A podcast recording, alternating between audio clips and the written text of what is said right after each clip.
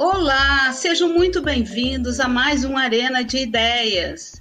Eu sou Miriam Moura, diretora de Curadoria e Conteúdo da Empresa Oficina, e hoje nós vamos fazer o esperado downloading do SXSW South by Southwest 2021. Hoje temos três convidados mais do que especiais.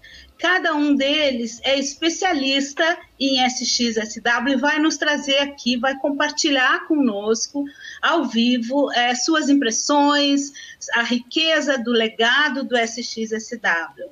É, estamos hoje aqui recebendo Fernando Luna, jornalista, palestrante e especialista em SXSW.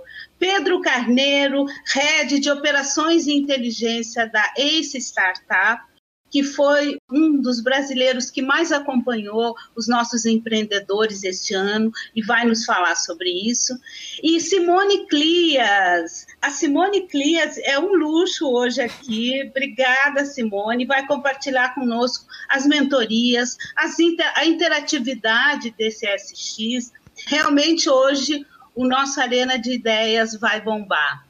O SXSW deste ano, pela primeira vez, foi inteiramente online e o SX, o South by Southwest, não termina, ele muda de fase e é nesta fase que nós estamos entrando hoje, fazendo downloading e as sessões de debriefing vão continuar em várias plataformas. É, eu queria lembrar que nós estamos ao vivo no Spotify, no YouTube e no LinkedIn. Acompanhe o, o webinar Arena de Ideias nas nossas redes e vocês podem enviar perguntas ao vivo para os nossos convidados. É, eu queria falar um pouquinho mais, apresentar os nossos convidados. O Pedro Carneiro é engenheiro civil pela Unicamp, professor de pós-graduação da ESPM e hoje ele é o head de operações e inteligência da Ace Startup.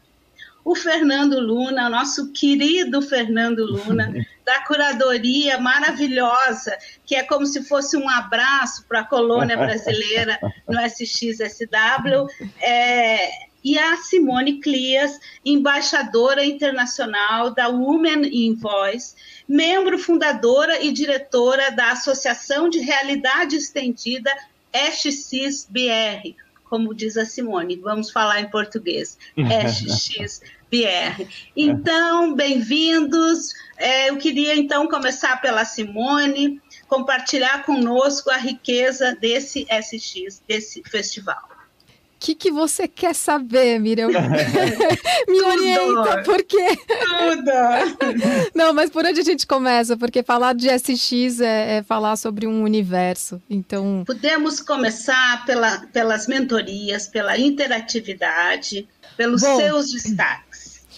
Vamos lá. É, para mim, é, o SX, ele não é um evento, ele é uma mola propulsora que me, me ajuda a direcionar meu foco de estudo para o ano todo através da curadoria incrível que o By é, proporciona, eu começo a investigar quais livros eu posso ler, é, quais TEDs que eu vou assistir, onde eu vou me aprofundar, quais são as tendências. Então, ele só me aponta caminhos para que eu. Por isso que eu digo que ele dura o ano todo, né? E eu até estava comentando antes da gente entrar, como eu fui mentora da, da edição passada, que não aconteceu, mas as mentorias aconteceram. E eu fui mentora esse ano também eu consegui é, olhar o Salpai um pouquinho de dentro, né? Então acompanhei esse ano é, os esforços para que eles tornassem um evento online, como, que, quais plataformas, né? Então isso é um estudo muito rico que vale para qualquer evento. Eles testaram, né, com através do é, VR Chat, o SX virtual. Mas dentro desse grupo de estudos, a gente achou outras alternativas também, talvez é, com uma interatividade maior no metaverso, mas em eventos menores, enfim. Eu acho que esses elementos de, de estudo, de possibilidades para novos eventos online, é, foi muito rico também essa parte. E eles conseguiram fazer um, um, uma, part, uma interatividade incrível. Vamos, começo pelas mentorias agora também, depois eu. Bom. Por que, que as mentorias tiveram um grande destaque esse ano, é, mais do que os outros anos? Eu vou desde 2017, eu nunca vi falar tanto das mentorias como ouvi nesse ano. É, a gente já estava se sentindo desconectado antes do Salpai começar. né? É uma desconexão por vários motivos. Nesse ano de isolamento profundo, é, uma mentoria, um a um, olho no olho, uma escutativa, um preparo para específico para a sua necessidade, vale ouro. Principalmente num, num festival onde o conteúdo está praticamente todo gravado. Então, tudo que era interação ao vivo, a gente é, precisava dessa conexão. Teve até um, né, conexão, de, conexão na desconexão, né? Desconexão na conexão. Uhum. A gente está precisando muito desse contato. Então, as mentorias é, foram um sucesso. É, e a gente deu as mentorias através de um, de um site chamado Mentorly, uma plataforma que você podia marcar horários diferentes, você, o mentorado podia te pedir exatamente o que você queria, eu preparei. Foi bem diferente das mentorias no Salpai, que eram assim, é, um horário específico, seis mentorias uma na sequência da outra, e você acabava descobrindo o que a pessoa queria na hora. Então, eu acho que é uma coisa que eles vão manter sim, tá?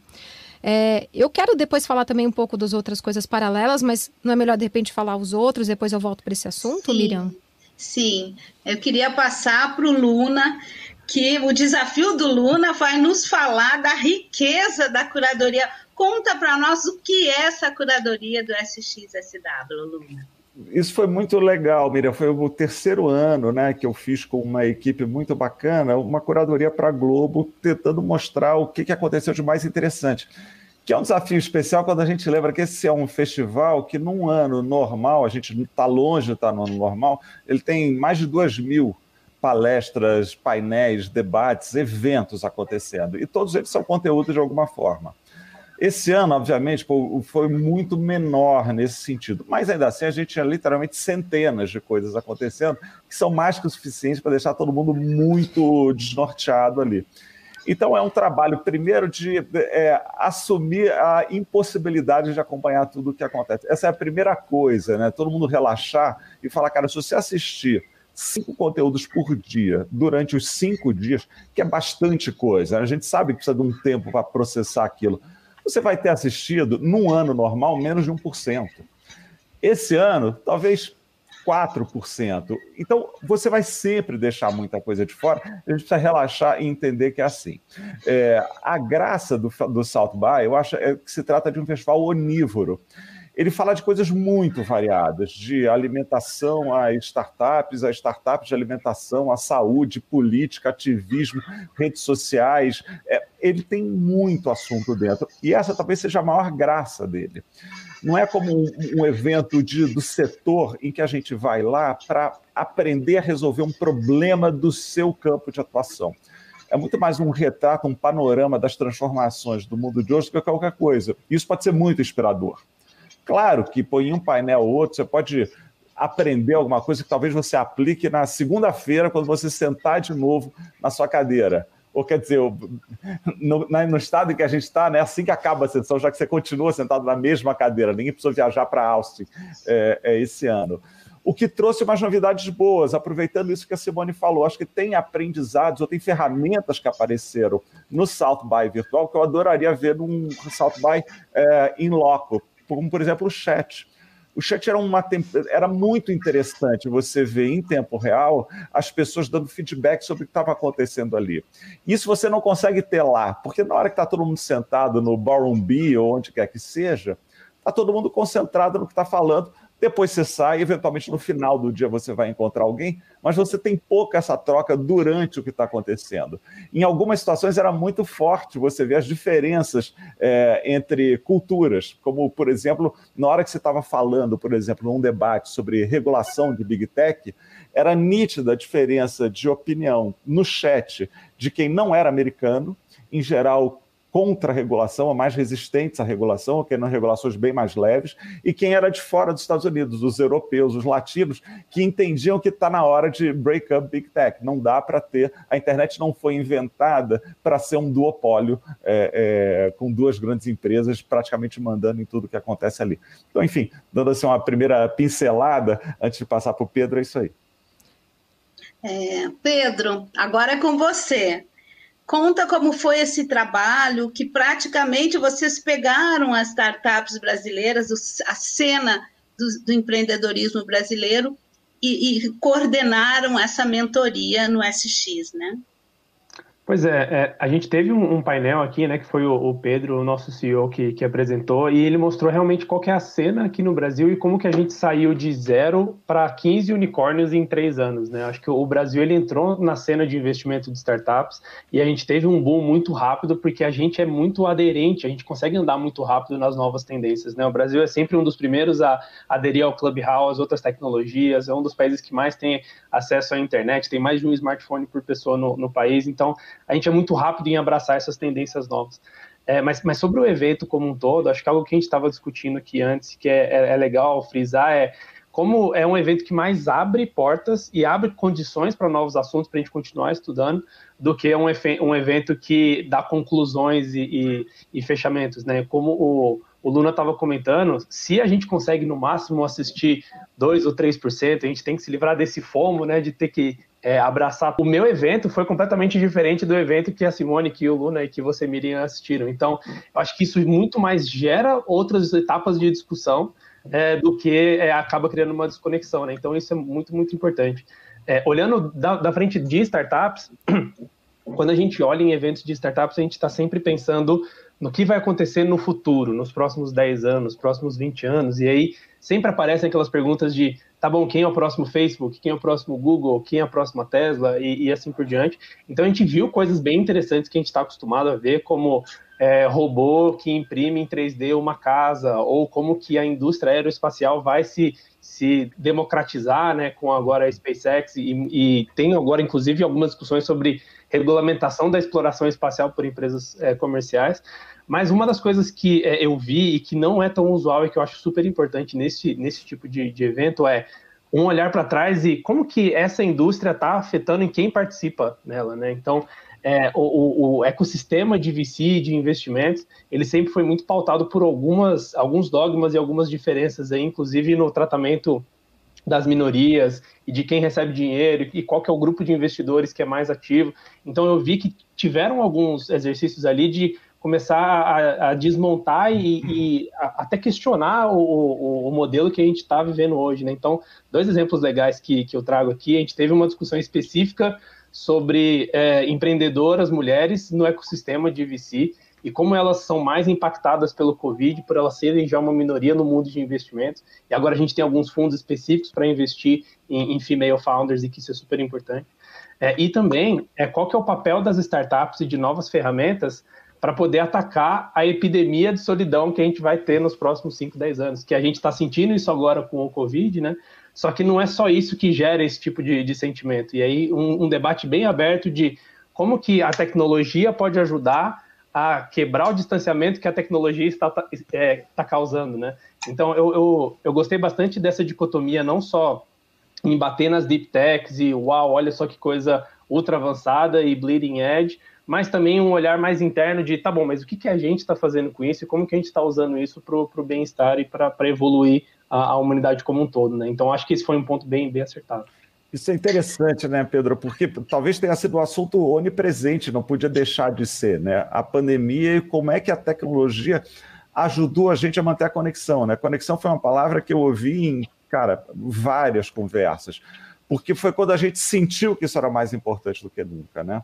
E, e por mais que a gente já tenha tido uma tendência, talvez, de acusar de uma certa frieza ou mesmo de alienação essas novas tecnologias, não dá para imaginar enfrentar o que a gente está enfrentando há um ano sem tecnologia. Imagina a vida da gente sem conseguir conversar com as pessoas que a gente ama, é, usando o Zoom, usando essa plataforma, usando os recursos tecnológicos que tem.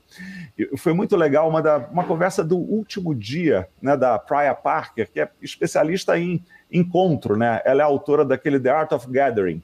Ela fez um podcast o ano passado em parceria com o New York Times chamado Together Apart, Juntos e Separados, que era justamente para registrar ali, no calor do acontecimento, como é que a gente estava lidando com as relações num mundo que a gente não pode se encontrar. E o que ela sacou de cara é que ela precisava mudar o nome original do projeto dela. O projeto dela originalmente se chamava Gathering, ou seja, encontro, reunião. Isso num cenário que as pessoas morrem por estarem próximas umas das outras, parecia que ia ser um filme de terror.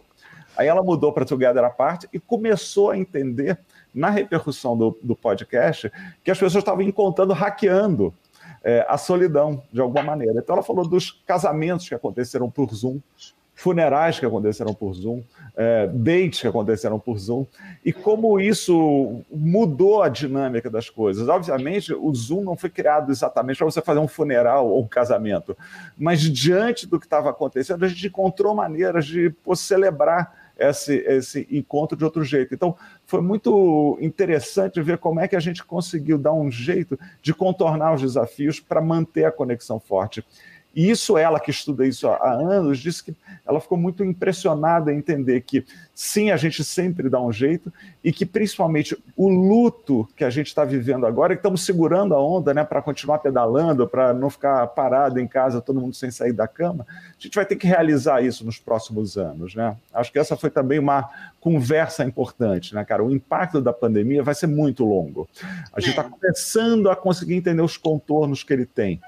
Numa outra conversa muito diferente disso, é, o Guru, que é o CEO da Verizon Media, ele falou que as empresas vão ser julgadas nos próximos 10 anos, é daqui a um ano ou dois, nos próximos 10 anos, pelo que elas fizeram, pela maneira como elas se comportaram durante a pandemia. Seja em relação aos seus colaboradores, aos seus funcionários, seja em relação aos seus stakeholders em geral.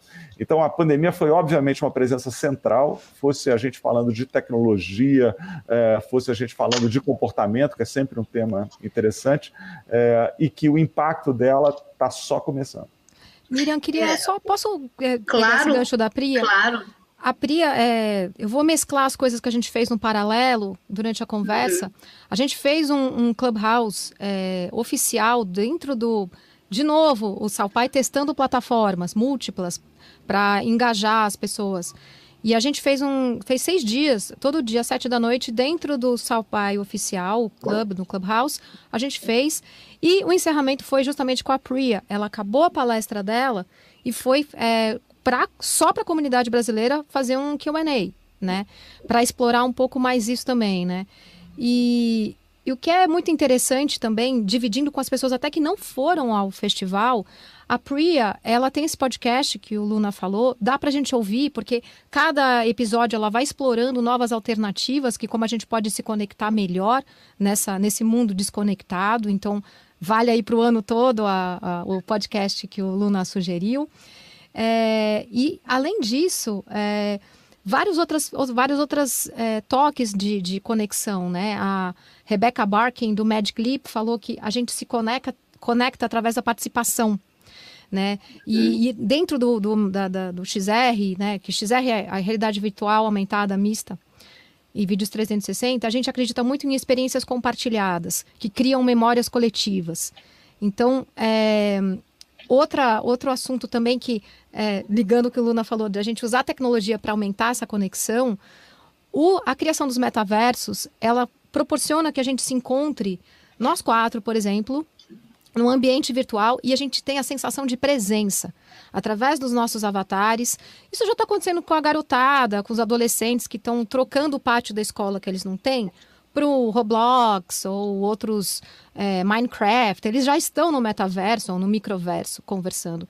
O que está acontecendo agora é que nós adultos estamos começando a descobrir uma coisa que eles já estão fazendo. Para a gente é mágico. Então, eu estava dentro do de um meetup com óculos de realidade virtual, com meu avatarzinho, que parece meio me imitando, conversando com o cara que me aprovou para ser mentora. Foi a primeira vez que eu, que eu encontrei com ele. Ele estava de coelho. A gente estava num bar. Era noite, a gente estava no meetup, eu estava de mais ou menos assim como eu sou, ele estava de coelho. E a gente estava bebendo cerveja, porque dá para beber cerveja virtual, conversando de como estava indo a mentoria. Depois, quando eu desliguei e saí do óculos, eu falei: Isso aconteceu? A primeira memória que eu tenho com ele é sensação de presença, até porque o áudio é espacializado. Então, assim, Sim. se ele está mais perto de mim, eu ouço ele mais. Se ele está mais longe, a gente estava convivendo no mesmo ambiente. Então a tecnologia serviu para a gente se sentir próximo. E uhum. essa memória, para mim, é a mesma memória que eu tenho quando, quando eu estava com Luna no dia 6 de março, no evento uhum. da Globo. Uhum. É igual. Não, deu é, até gatilho de é, essa, do White Horse, né? De essas... Carol Pitts, isso. Essa sensação de proximidade, né? Isso foi uma das coisas que me marcou muito. Gente, as perguntas já começam a chegar aqui, muitas, é, mas eu queria, até na esteira um pouco do que o Luna já antecipou aqui, eu senti muito forte este ano uh, o binômio o propósito e empatia em todos os painéis, todos os palestrantes, isso era um tema assim, estava ali onipresente mesmo, uhum, né? Uhum. Então, assim, vocês acham que dá para, é, eu, na minha opinião, o SXSW ele reforçou essa nossa, esse novo, nosso novo contexto de sustentabilidade, sustentabilidade nos negócios, nos relacionamentos, nas nossas vidas, né? E isso estava presente no SX SW, e emendando já a primeira pergunta da Beatriz Arcoverde, ela pergunta para vocês que está muito animada com esse papo e que gostaria de saber de cada um qual foi o principal, olhem o desafio, aprendizado deste SX. Simone? Ah, vai lá. Fala, não, fala, Luna. Não, eu só fiz assim, tipo, tamo mudo. Vai lá, Luna, seja. Bom, o primeiro foi que a gente, no horário de verão do Rio, a gente está duas horas à frente, porque eu tinha que olhar todas as palestras e tive que aprender que o horário de verão mudava exatamente no dia que começava o South By. Verdade. É, teve muito aprendizado, eu acho que não tem um só. Talvez o, o destaque que você deu de colocar uma centralidade na ideia de, de de empatia e propósito fica mais forte numa hora em que tudo parece balançar. Né? Acho que teve um, um choque de realidade desses últimos 12 meses que fez todo mundo tivesse que olhar muito para dentro de si ou das empresas. E aí fica muito fundamental, mais do que já era, você ter claro o que você é, o que você não é, o que você quer fazer, o que você não quer fazer.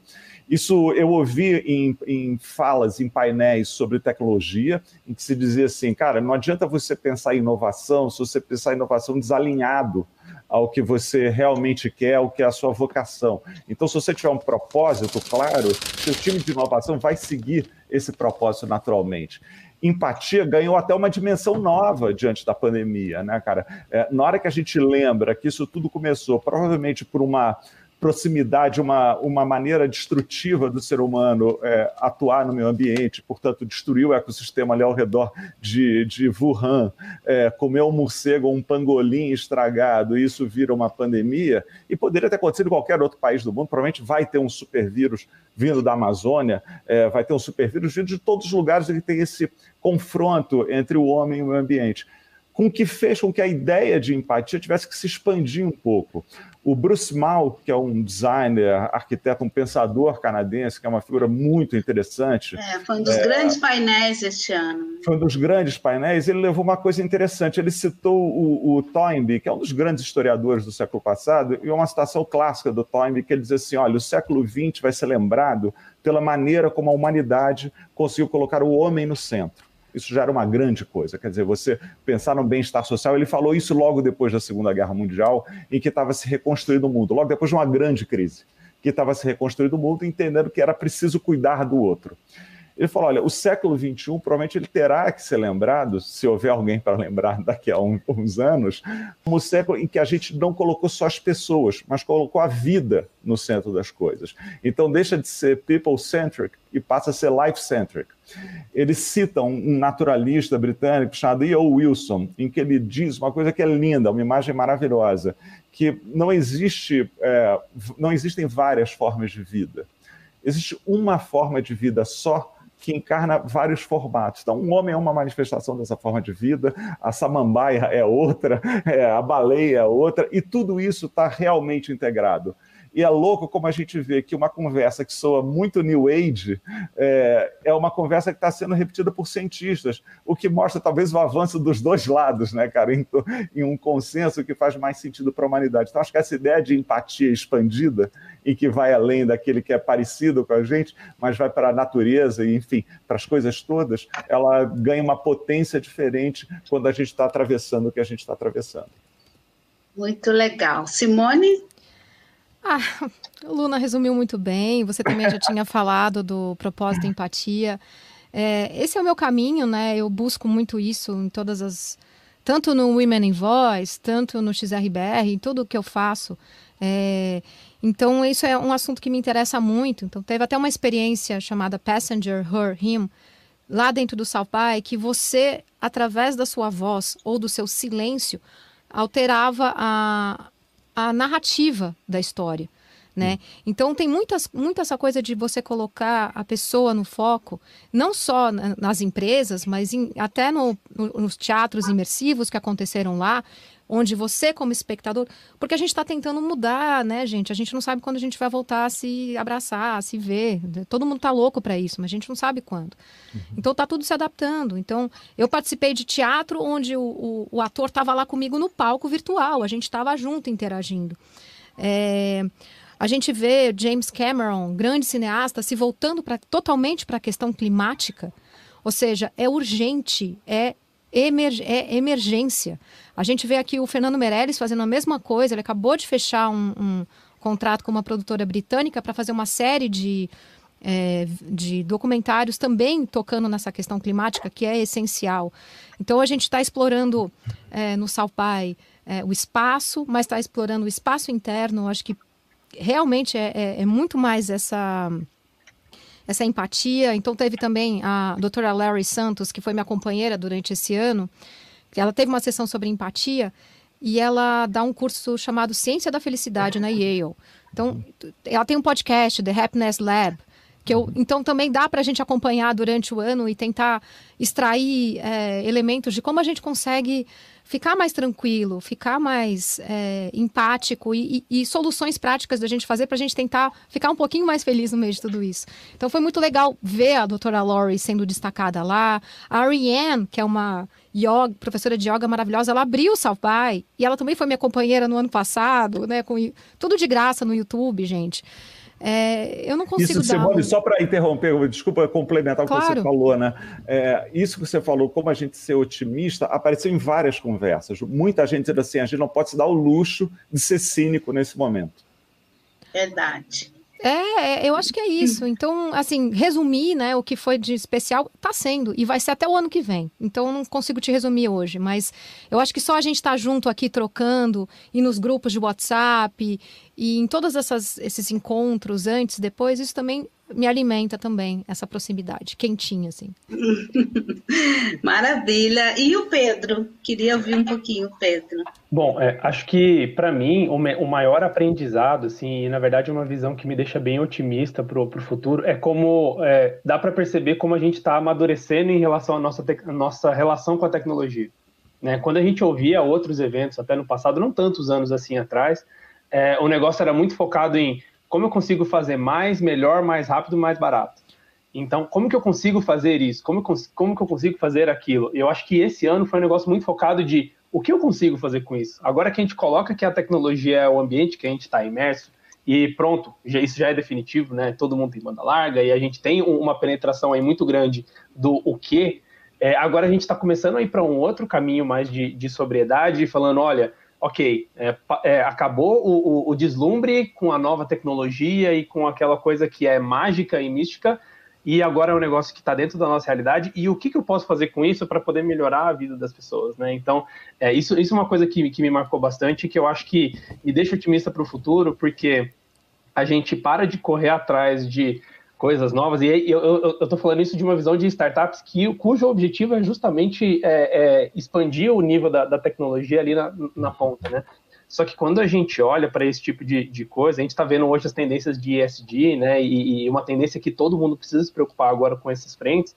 Só que algo que a gente enxergava antes é, é a, a, questão é, de empatia e de é, a, a parte ambiental e de compliance era algo que as empresas precisavam se preocupar quando elas eram grandes demais para serem culpadas. Ou seja, quando o negócio vira algo impossível de evitar, aí a empresa é forçada a tomar as atitudes e se posicionar como algo que, que seja socialmente responsável e etc. É, hoje a gente está vendo algo como como eu nasço já do marco zero com ideais que sejam sustentáveis, socialmente responsáveis e com compliance. Então, essa inversão de, de ideias, para mim, é um negócio que me marcou como aprendizado, porque eu vi muito mais, é, é, eu, eu vi muito menos falando de olha como esse robô automatizado consegue fazer muita coisa, olha essa tela aqui que agora é, é, é, é, flexível e é menor e mais barata, e esse vai ser o futuro, mas muito de ok, como que a gente coloca mais artistas dentro do ambiente de tecnologia? Porque isso fomenta nosso ser humano e isso que, é, em, em turn, gera outros produtos que são mais aderentes à nossa identidade humana.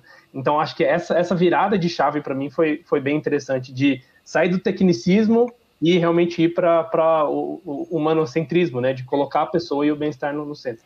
Isso, isso é legal, Pedro, porque o engraçado é que o Salt By, embora ele tenha nascido, bom, nasceu com música, né? Mas ele ganhou muito essa reputação de tecnologia ele sempre teve, de fato, uma preocupação em ter essas discussões é, mais humanas e sociais ali dentro. Mas esse ano, por tudo que a gente viu, é, foi muito forte, né, cara? Muito forte.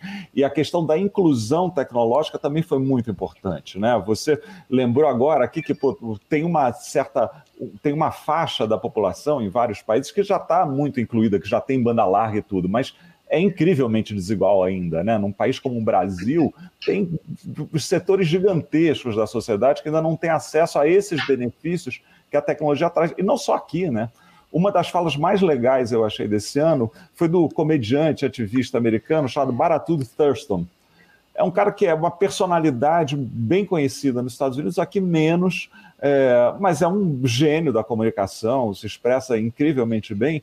E ele é um, é um negro e ele lembrou duas coisas, né? É, uma, como foi o Black Lives Matter que botou as pessoas na rua. A única coisa, né? Teve, teve algo tão urgente acontecendo e aquela imagem do George Floyd sendo morto por uma instituição é, do Estado, né? Por um policial fez as pessoas saírem do isolamento, mas também lembrando como a desigualdade bateu em questões de raça e gênero. Né? Ele, ele falou assim: olha, no início da pandemia, diziam que esse vírus ia atacar todo mundo do mesmo jeito. E a gente entendeu logo que não é isso. E ele estendeu isso para o campo da tecnologia na hora que ele começou a olhar para como, obviamente, os dados ocupam uma posição cada vez mais central inclusive em startups ligadas à saúde, né, que vão ter um impacto gigantesco na gente. Mas é, ele, ele lembrou: se Black Lives Matter para vocês, né, quer dizer, se vidas negras importam, é, lembra-se também que dados negros importam, é, que os dados também estão mais vulneráveis os dados dos negros, de quem tem menos é, capacidade de articulação política, menos poder econômico. Então, acho que esse discurso, é, conectando a tecnologia com o impacto na vida real das pessoas, que no final serve para isso, né, gente?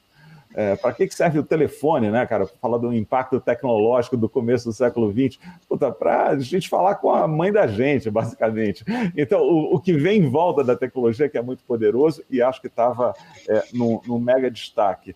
É, eu queria só aproveitar também uma outra coisa que é interessante que apareceu aqui, é, a história das grandes inovações né, que acontecem no South By, é famoso porque puto, foi lá que o Twitter foi lançado. É, e é verdade, e, e, acho que todo mundo vai lá muito atento, né, querendo descobrir isso, mas vale a gente lembrar que nesse mundo você tem muito mais erro do que é E, e, essa é um pouco a maneira como qualquer coisa se desenvolve. É, quem foi no, no, último South by, é, é, no penúltimo, então, né, no de 2019, assistiu o lançamento do Quibi. Vocês lembram disso? Puta, que era do, do Jeffrey Katzenberg, um cara que tinha sido presidente da Disney, da Paramount com a. É, e a Meg, né? A Meg, que tinha sido presidente da HP, é, do eBay, eu acho também, quer dizer, alguém muito forte do Silicon Valley, alguém muito forte do entretenimento, com uma experiência enorme, com uma capacidade de levantar recurso incrível. Né? Na época, eles tinham captado 1 bilhão e 200 milhões de dólares para a pequena startup deles. E um ano e meio depois, acabou então, é também a gente olhar para isso com talvez um ceticismo entusiasmado, né? É porque todo mundo apresenta tudo como se fosse o novo Google, né? Como se fosse o novo SpaceX. Verdade. E claro que tem essa dinâmica de acerto e tentativa, e a gente aprende a beça também com os que dão errado. Muito, muito. Gente, as perguntas continuam aqui chovendo. É, a, a próxima pergunta é sobre é um desafio, hein, para vocês. Como viver, como viver o Jomo da Ana Paula Cunha? Como fazer a curadoria do conteúdo que é relevante para cada área, fugindo do FOMO, F O M. ah, eu, alguém quer começar? Vai lá, você já. Porque eu não acho, eu não acho. vou, vou, vou ser bem breve nisso. 2017, meu primeiro Salpai, eu andava pelas ruas de Austin com olho arregalado e expressão de: Meu Deus, eu estou perdendo 50 palestras simultâneas neste instante. Eu, e eu não tinha uh, grupo do Luna, da Vanessa, não tinha grupo nenhum, eu estava por só, sozinha. E foi bem, eu tive um, eu vivi o FOMO, eu era o FOMO. A partir de 2018, que eu entendi um pouco mais como funcionava, já tinha mapeado Austin e já tinha entendido que eu ia perder 300 atividades. Porque tem ativação também, gente. Não é só o conteúdo, tem ativação de marca, tem show de música, tem Casa do Brasil, Casa da Argentina, Casa da Alemanha, com programação o tempo todo. É, e eu fui começando a descobrir que eu nem conseguia, talvez, assistir essas cinco palestras que o que o Luna botou como foco, porque eu ia muito na ativação também. Eu ia no, no no, na, na, na, feira né, no, no de negócios, é, de startups, é, pitch de startup, pitch de games, tinha muita coisa para ir. Então, não, não necessariamente, eu perdia o tempo todo. E aí, quando comecei a virar a chave, eu, o último Salpai, que era 2019, eu pegava meu patinete e às vezes eu falava, eu vou andar de patinete para relaxar nesse momento, porque é isso que eu estou precisando nesse momento para absorver as coisas, né? Então, é, nesse, nesse Salpai online, a gente não precisa ter esse fomo a gente resolveu o FOMO.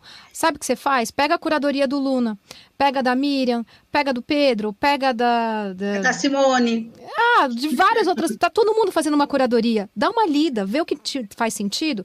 Você tem até o dia 18 de abril para assistir na poltrona da sua casa, quando você quiser, nos momentos de folga. Então, assim, se alguém tinha problema de FOMO esse ano, é, acabou, eu, eu acho.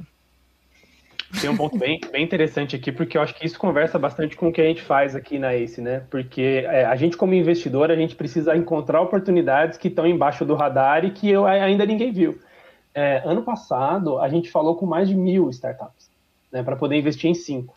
É, e uma das coisas que a gente estava falando essa semana para um outro player é como fugir do FOMO, né? Porque eu tenho certeza que a gente não falou com todas possíveis, e eu tenho certeza que se eu tivesse olhado para tudo, talvez eu tivesse tomado uma decisão diferente mas eu acho que o, o, que a gente construiu aqui, e eu acho que é válido para esse tipo de festival e qualquer outro tipo de, de evento, é, é, ele é grande o suficiente para explodir qualquer chance de você tentar abraçar tudo. Nem que você esteja com quatro fones de ouvido lá, ouvindo cada um uma coisa, é, é, impossível. Então, acho que isso é até positivo para você sentar um pouco antes e olhar o schedule e falar: o que, que eu quero tirar disso? E aí, eu, especificamente como Pedro, eu consigo olhar o que eu quero tirar disso. Eu quero tirar a visão de, de startups, o que está vindo de tendências, novas tecnologias e como que isso está entrando em discussão, mesmo sociológica, aqui no, no mercado, que é, é, o, é o take que a gente está trazendo aqui hoje. Só que, é, claro, quem está entrando nisso de uma forma mais, mais de fora, é, ouve a curadoria, ouve os eventos que a gente está puxando de, de, de fora, ouve o downloading e tal. Só que no, no, próximo que você for participar, se você tiver um, um, um interesse, um objetivo genuíno em cima daquilo, fala, olha, então o que, que eu quero tirar quando eu sair daqui, né? O que, que vai me satisfazer quando eu acabar o evento e eu chegar em casa e falar, tá bom, tirei o que eu queria. E eu acho que ao invés de você olhar para a agenda e entender como você pode absorver tudo, primeiro define o que, que você quer e vê na agenda o que, que te, te, te encaixa dentro do que você construiu primeiro, né? E eu acho Luna, ótimo também Luna, que faça o seguinte. Desculpa, só para complementar essa pergunta que eu, eu queria ótimo, te perguntar: o que você quer tirar, Luna? Eu adoro a ideia de você fazer esse dever de casa, sim, porque tem muita coisa para não ficar totalmente perdido. Mas um dos, das grandes graças do South By é ver coisas que não tem nada a ver com a tua área de atuação. As pessoas, a gente aprende muito e tem insight com pensamento lateral também, né, cara? Com coisas que não são aquilo que você está acostumado. Então, eu vi muita coisa ligada à mídia, sempre tento ver, mas eu acho ótimo ver coisas que não tem absolutamente nada a ver com isso, ou muito pouca. Uma das, sei lá, uma dos painéis mais legais que eu já vi no South By era uma conversa de um filósofo alemão com uma cientista do MIT sobre a morte e o mundo digital. É, nessa edição, é, eu adorei ver um painel que era o que é gosto, o, o What's Taste e que, cara, não é exatamente a minha, eu não sou nem cozinheiro, nem, mas, cara, eu achei legal ver isso. Eu acho que a gente abrir espaço para essas coisas que parecem não fazer nenhum sentido, e às vezes não fazem mesmo, mas muitas vezes também é aquilo que a gente acha que vai ser incrível, a palestra chega e é meio caída. Então, cara, arriscar um pouco pelas bordas, eu adoro é, é, comer o salt by pelas bordas, coisas que não estão diretamente ligadas ao teu trabalho e às vezes nem a teu interesse principal, mas são uns lugares para abrir umas janelas novas. É, eu sempre acho que é uma boa coisa para se jogar de fato nesse joy, de aproveitar o que você está lá. E, aproveita, e você está lá, aproveita, né, cara? Não fica com a sensação, puxa, será que a outra está melhor? É que nem assim, quando você está em casa, não fica pensando na estrada e na viagem. Quando está viajando, não fica pensando em casa, caramba. E você está ali, meu, aproveita aquele negócio. Esse ano tinha uma facilidade incrível. Tá ruim, você não precisava sair do Ballroom B, sair do prédio, andar 500 metros, entrar numa fila para ver outra palestra. Cara, você saía do Channel 2 para o Channel 3. Então foi é. mais simples ainda. Mas não perder a chance de, de aproveitar ali o que você está sem essa angústia maluca de será que o outro está melhor? Provavelmente não. Eu, antes de encaminhar as próximas perguntas, eu queria dar um testemunho. Eu, como sou pequenininha, eu sofria no D porque a gente não conseguia enxergar. Aqui não tem, eu, tava, eu ampliava a telinha, uma beleza. Mas eu queria encaminhar a próxima pergunta do Felipe Linsmaier. Eu quero encaminhar para Simone, que é o seguinte: em relação ao metaverso, que, como disse a Simone, já está presente no mundo dos games, vemos também no cinema. Qual a perspectiva para termos ele no cotidiano, para reuniões e chamadas com a família? Bom, é... a gente às vezes fala de metaverso ou microverso, e a gente parece que é uma coisa muito do outro mundo, tal. Vocês mesmos sabem, né? Já tá no game, né? E as crianças e os adolescentes estão usando games até como em ponto de encontro, festa de formatura tá rolando dentro do metaverso, né? Enfim. Eu tenho amigos que trabalham, fazem projetos juntos dentro de um, de um ambiente virtual. Então, eles estão criando uma peça juntos, literalmente dentro daquele espaço. Tá, esse é um nível um pouquinho mais para profissionais, né? Mas daqui a pouco vai acontecer também. É... Reuniões de famílias, eu estava final de semana passado com a minha prima americana dentro de um ambiente que ela criou no VRChat, que é super acessível. O VRChat você não precisa nem ter óculos, gente. Mas a gente estava dentro de um ambiente super bonito conversando, né? Então, isso já está mais, mais de verdade é, dentro da, da, da, da da realidade e cada vez mais de, de, durante esse ano. E aí é uma oportunidade também que a gente viu muito dentro do Salpai para as marcas. Porque é uma nova fronteira. Como é que as marcas vão entrar dentro do metaverso? Como é que as marcas vão entrar dentro do microverso? Não dá para fazer um... Como é que você vai... Como é que vai ser a, sua atuação lá dentro? Tem que ser nativa, tem que... Ou seja, gente, já, já a gente acabou de falar de Clubhouse, como as marcas têm que atuar no Clubhouse. Agora a gente tem que pensar como é que as marcas vão atuar dentro do metaverso. Tem fashion, né? Quer dizer, isso já é uma coisa meio óbvia, né? De explorar qual roupa que seu avatar vai. É... Mas assim, tem, tem shows grandes acontecendo no, no, no metaverso, isso só vai acontecer mais. É... Esportes, vai mesclar também. A gente, eu vi algumas sessões que, mesmo depois que a gente volte nas grandes arenas, vão acontecer eventos dentro das arenas ou vão acontecer eventos é, paralelos é, tá aí e a gente tem que entender. O Boticário fez um, uma experiência agora recente. Eu estou sempre trazendo para o Brasil porque a gente também está fazendo coisas legais. É, dentro de um, de um microverso, aí dentro de um. Já estava lá, tentando vender os produtos dentro do, do contexto onde os usuários estão. Né? Eu vi uma palestra de um artista que disse que. Esqueci o nome dele agora. Que ele disse que ele tem que produzir para onde o usuário está. Então, por enquanto o usuário está aqui no, no celular, ele vai produzir para a capa. Mas daqui a pouco vai estar tá no wearables, como a Amy falou. Então, como é que eu vou produzir o show? Como é que eu vou fazer? Como é que eu vou me relacionar com diferentes meios, formatos? Então, é, a provocação está devolvida aí. Eu não sei as respostas, mas é, tem muita gente pensando e muita gente já produzindo nisso, tá? A próxima pergunta eu vou encaminhar para o Pedro, para o Pedro, mas fiquem à vontade para responder, porque eu acho que é uma questão muito importante. A pergunta é da Liliane Pinheiro, é, pensando num país pós-pandêmico, o que foi trazido de tendências para o segmento de saúde? Eu acho que isso deve ter sido muito rico este ano, né? Com certeza. É, o, o que o, o, o, próprio Luna comentou e que eu acho que é super importante, que é como essa revolução dos dados ela tem outros, outros é, impactos de segunda e terceira ordem, né? Então a gente ainda está falando um pouco mais ou menos da mesma coisa, que a gente fala de personalização em massa e a gente fala de, de coletar os dados para ter uma experiência individualizada. Só que a gente está saindo agora de, de, de mostrar um anúncio de uma coisa que você gostaria de comprar para olhar o seu índice glicêmico e conseguir sugerir que horas você deveria tomar a sua insulina antes ou depois. Ou, inclusive, como que você consegue entregar uma parte do, do processo de, de avaliação de, de, diagnóstico por imagem, que é inclusive um, um investimento aqui da ACE, e entregar uma parte disso para uma inteligência artificial que ela é muito, muito melhor treinada do que um olho humano e consegue é, ajudar 90% aí de, de velocidade no, no, no, no diagnóstico. Então, é, eu acho que a gente está como eu disse antes, né, a gente está amadurecendo e usando as mesmas ferramentas, mas para outros fins, né, usando AI, que agora está tá, tá em, em, super alta, mas a gente usava muito AI desde sempre para otimização linear e para ajuste de foto e etc. E que são aplicações de, de nicho, né? Mas agora a gente está vendo que é, isso tem a oportunidade de usar AI para para a gente fazer otimização de redes elétricas e diminuir a quantidade de energia que o planeta usa e diminuir o aquecimento global. Então, a gente está levando as mesmas ferramentas para uma escala muito maior, porque a gente provou que isso é, funciona na prática. E, claro, né, quando a gente olha para a saúde, eu acho que é uma das últimas fronteiras por ser tão invasivo, né? Eu acho que tanto saúde quanto a direção autônoma que a Tesla está tá trabalhando, por ser tão invasivo e tão disruptivo, é, isso acaba sendo uma das últimas fronteiras. Ou seja, a gente precisa ter literalmente 99,999% de certeza de que é, a omissão vai gerar menos mortes ou menos mal do que você usar aquilo, né? É, então, é, a gente vê que essas são, são, as próximas fronteiras, as próximas tendências, né? Como que eu aplico isso é, do corpo humano para dentro? Como que eu aplico isso para ser o meu guia de, de, saúde individualizado, que vai me conhecer melhor do que qualquer médico, porque está lá comigo todos os dias no meu relógio, no pulso, é, e também como que eu consigo aplicar isso em escala global e quando a gente faz isso em escala global, acho que o impacto que a gente pode ter na humanidade é muito, muito maior, né?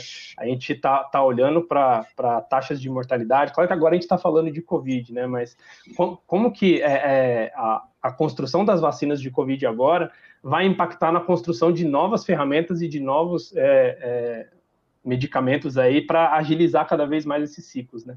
Então, principalmente isso. É legal isso, é, porque a gente ouviu muito isso. A Amy Webb, né, que talvez seja, sei lá, sempre parece meio clássica, né? Tipo, é. É, vamos a Roma ver a Amy Webb, né?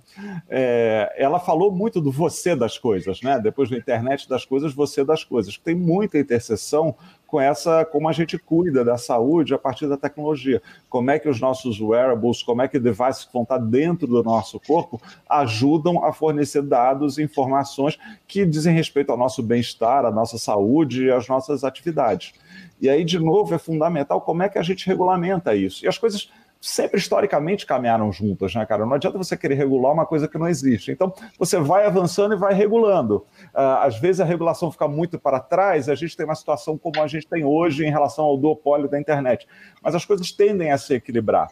Porque, é claro, imagina que você, num, num, num futuro muito próximo, é, você, o teu device, qualquer que seja, informa o seu plano de saúde que você não está fazendo atividade física e por isso o plano de saúde interpreta que você tem um risco maior de ter uma doença e a sua mensalidade aumenta no ano seguinte. Então, tudo isso são questões que têm que ser controladas. Quem que tem acesso, como pode ser usado e por quê.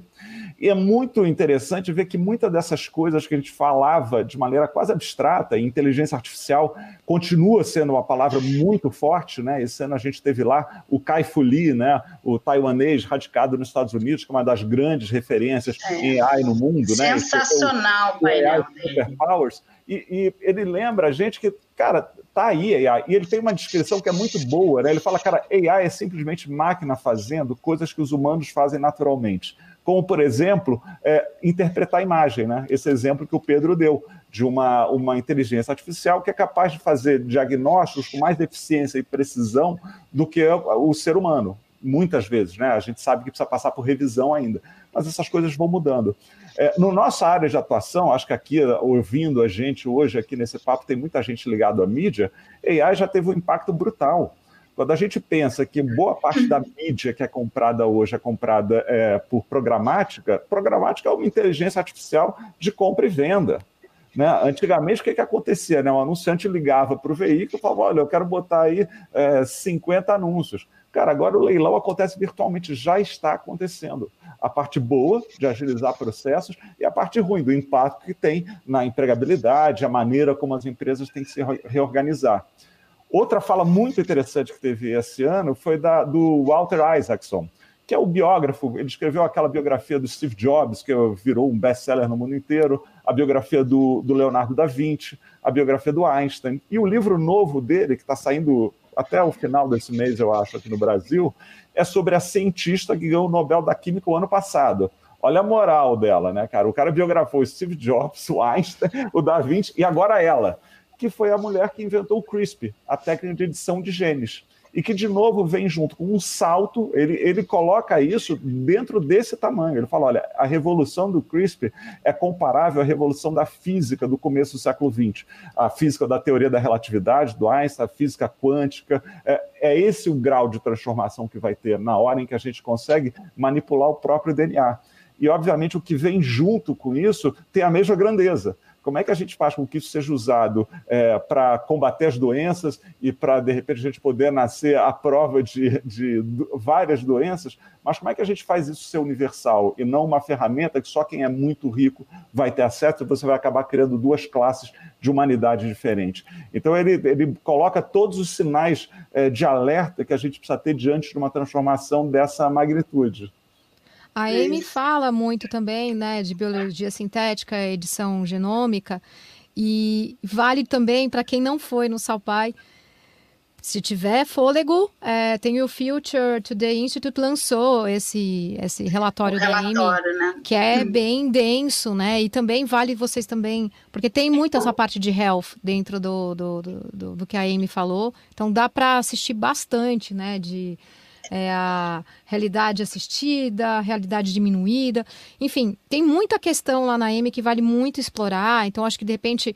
É, fiquem atentos a download só do material da Amy também, que vale a pena.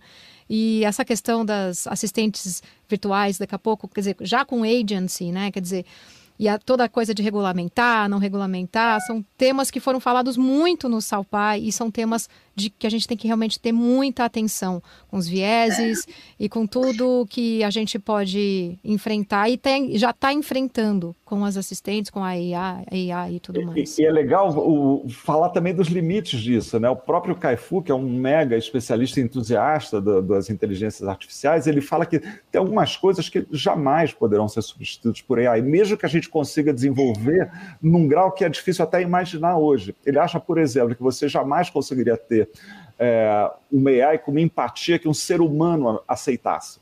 Então, um AI que é enfermeira ou que é cuidadora ou que tem um, uma relação de fato forte, ele acha que vai ser muito difícil que a gente consiga é, entender, por mais que ela consiga simular aquilo, a gente vai saber que aquilo é programado e, portanto, aquilo não vai ter valor. Então, a é gente legal sim. a gente ver o, o, talvez os nossos netos, não, os nossos Os nativos é. digitais não, os nativos talvez digitais não. não. muitos não. É. Exato. As crianças já Eu... entendem como uma, as crianças já entendem como uma, uma pessoa da família. A Alexa já é uma pessoa da família. É, gente, é muito, ca... muito, é muito profundo. Não, acho que é isso que a gente vai ver daqui é para frente, né? Mas o, o, Luna, o Luna lembrou, para mim, o painel do, do Kai Fu Lee é uma aula, é um MBA de inteligência artificial. Ele tem dois slides, o que a, a inteligência artificial não vai fazer. E uhum. ali ele dá os bullets, precioso.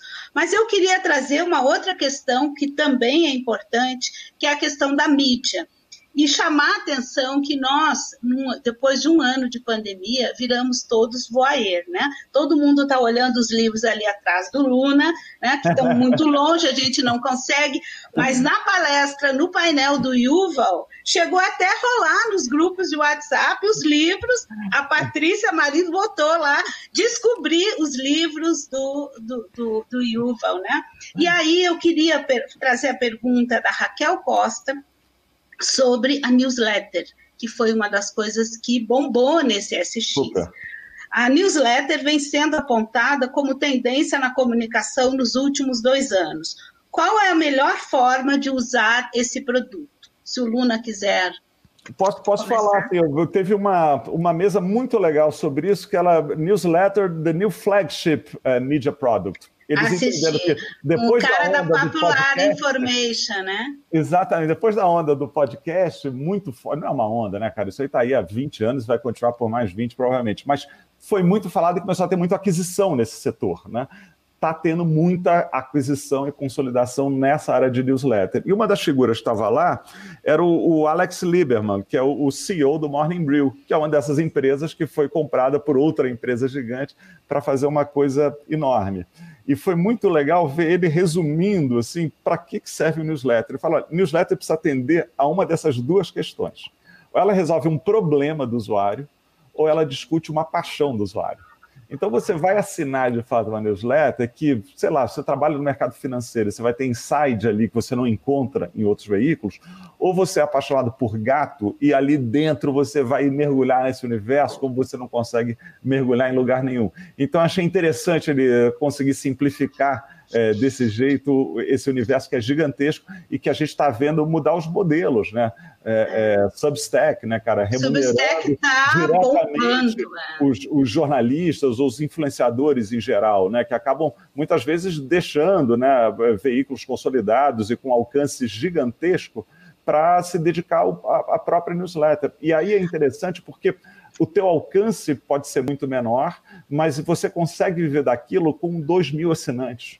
Tudo bem, não é fácil conseguir dois mil assinantes, a gente sabe de newsletter. É. Mas tem alguns exemplos disso, né? Uma das figuras que participou lá de um painel era uma ex-jornalista de Economist, Financial Times, que tem lá a sua newsletter, que hoje tem, acho que, sei lá, menos de 10 mil assinantes.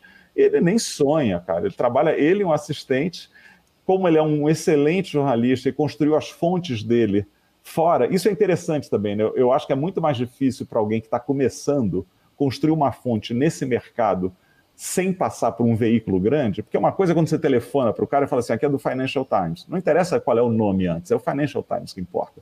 Outra coisa é um jovem jornalista de 25 anos ligar e ser atendido pelo CEO, dizendo, olha, eu tenho uma newsletter legal que eu nunca ouvi, você nunca ouviu falar. Mas tudo bem, considerando que hoje, como está organizado, o que a gente tem visto dos newsletters mais bem-sucedidos, melhor sucedidos, são aqueles de figuras que já criaram uma reputação em outros ambientes e conseguiram carregar essa reputação para lá com independência. Resta saber se a gente vai conseguir ter gente que vai construir a reputação solar.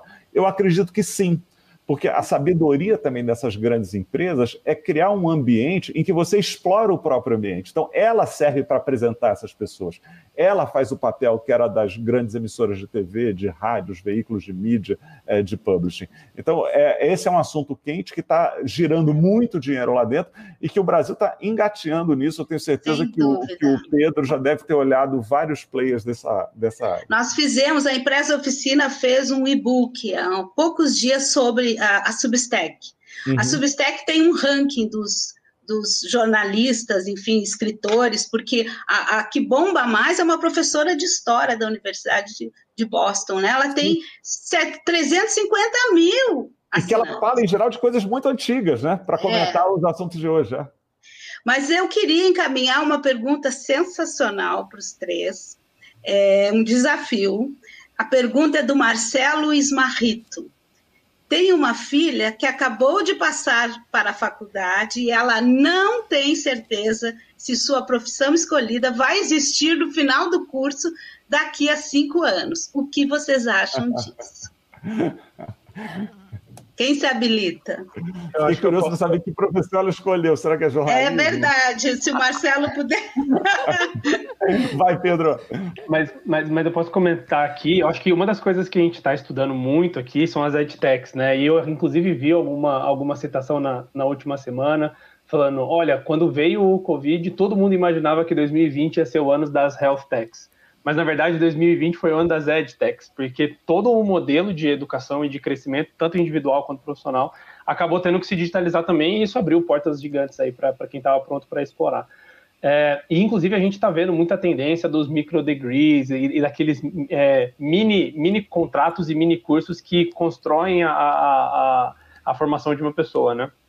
É, eu gosto de dividir a faculdade em, em dois modelos, e eu acho que a gente estava falando muito aqui de relacionamento interpessoal, eu acho que tem sim a parte formal do negócio, e eu, como, como a Miriam falou, sou engenheiro, E eu uso muito pouco de construir prédios, pontes e, e portos é, no meu trabalho atual, só que eu uso muito do que eu construí de relacionamento interpessoal e de como que eu aprendi a desenvolver isso lá dentro por conta própria. Então, eu acho que tem uma, uma solução super interessante. Inclusive, a gente está trabalhando em, em, algumas iniciativas assim de capacitação e treinamento, ou seja, para conseguir colocar o profissional mais on par com o que está acontecendo, porque a gente tem uma diferença ainda muito grande, né? É, a, minha, a minha universidade tem mais de 50 anos, então a gente não teve nenhuma revisão no curso que eu fiz. Então, o, o curso que foi criado 50 anos atrás tem desafios e coisas diferentes do que a gente está trazendo hoje, né? Então a gente está trabalhando nisso, a gente tem algumas iniciativas aqui dentro da ACE para poder trabalhar nessa questão de capacitação e de colocar o, o, o profissional ali é, on par com os skills que estão sendo é, necessários agora, mas acho que tem uma outra parte de desenvolvimento pessoal e de relacionamento que a gente e hoje também e que é, é a maior parte do, do negócio, pelo menos na, na minha opinião. Quando você nível de, de independência e de desenvolvimento individual eu acho que o papel da universidade como, como formalidade é, tá muito assim para a pessoa se potencializar a escala ela vai fazer ali. Eu acho que a principal dificuldade formal ainda tem um papel muito importante, aquele diploma tem um papel muito importante, e no desenvolvimento pessoal individual que eu consigo achar muito válido e que constrói o. Internacional. É, eu queria agradecer a presença de todos, a nossa pelo LinkedIn, pelo YouTube e pelo Spotify.